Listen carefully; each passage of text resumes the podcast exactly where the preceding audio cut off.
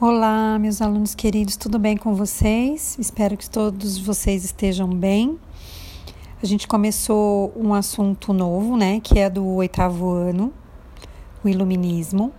Antes nós tivemos algumas aulas, né, no centro de mídias falando sobre o mercantilismo, o capitalismo, né, é, falando sobre o poder dos reis, o quanto esses reis na Europa eram poderosos, né? E o iluminismo ele vem justamente para mostrar um pouco mais desse poder dos reis. Então, o que é o iluminismo? O iluminismo, então, ele foi um movimento intelectual, né? Ou seja, de pessoas que promoviam encontros para debater determinados assuntos, como é, os direitos das pessoas, o quanto é, as pessoas poderiam é, ter as, os seus direitos adquiridos, os seus deveres também como cidadãos, enfim. O iluminismo, então, foi um movimento intelectual do século XVIII, né? É, e esse século XVIII ele foi conhecido, foi chamado posteriormente de século das luzes. Esse movimento ele começou, né, ele surgiu na França, e a principal característica desse movimento é defender o uso da razão sobre a fé. Né? Então, por quê? Porque a igreja ela comandava tudo. A gente estudou lá no sétimo ano que a igreja católica daquela época, tá, gente? Ela comandava. Então, a igreja tinha muito poder, as pessoas eram muito combatidas, as pessoas não podiam realizar aquilo que, que elas acreditavam. E, e então, é, esse movimento do iluminismo ele veio para resgatar aquelas ideias da antiguidade, da Grécia antiga, daqueles pensadores, daqueles filósofos.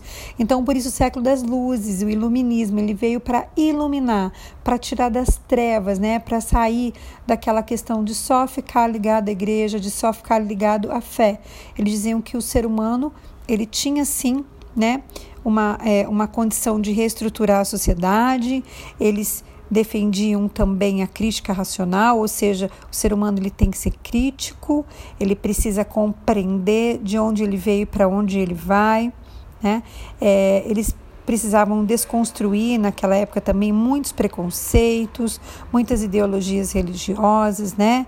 É, e para isso eles acreditavam que fazendo tudo isso eles chegariam, atingiriam um progresso, né? Eles precisariam do liberalismo também, ou seja, nós precisamos negociar, comercializar com quem a gente quer, não sofrendo aquela imposição, não é? Que havia por parte das metrópoles, como Portugal fazia com o Brasil.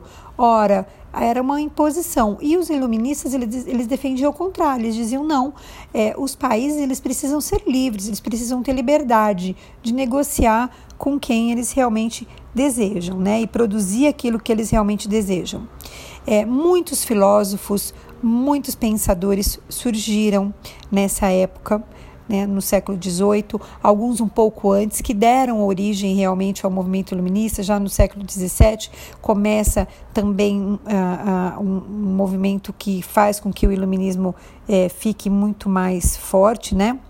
Então, tudo isso é, está ligado não somente a, ao fato da gente se desvincular um pouco da religião, mas também para ter uma liberdade, liberdade de pensamento, liberdade de gosto, liberdade econômica e fazer também com que os monarcas, né, os reis, não ficassem com toda a riqueza só para eles. As pessoas passavam fome, as pessoas precisavam ter o direito de poder viver também do seu trabalho, viver dignamente, tá? Então eu fiz aqui um pequeno é, resumo para vocês. A gente vai ver alguns pensadores, alguns filósofos depois, né, como Adam Smith, como uh, o, o próprio Montesquieu, o Conde de Montesquieu, né, que foi ele quem cria né, é, é, a divisão dos três poderes, o poder legislativo, executivo e judiciário.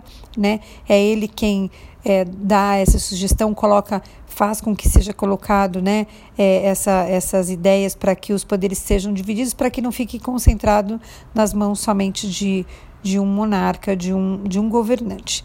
Tá bom, gente? A gente vai falando um pouquinho, aos poucos É, eu espero tenha tirado as dúvidas de vocês. Se vocês tiverem mais dúvidas, por favor, entrem em contato, tirem as suas dúvidas. A gente vai fazer o possível para ajudar todo mundo. Um beijo grande no coração de vocês.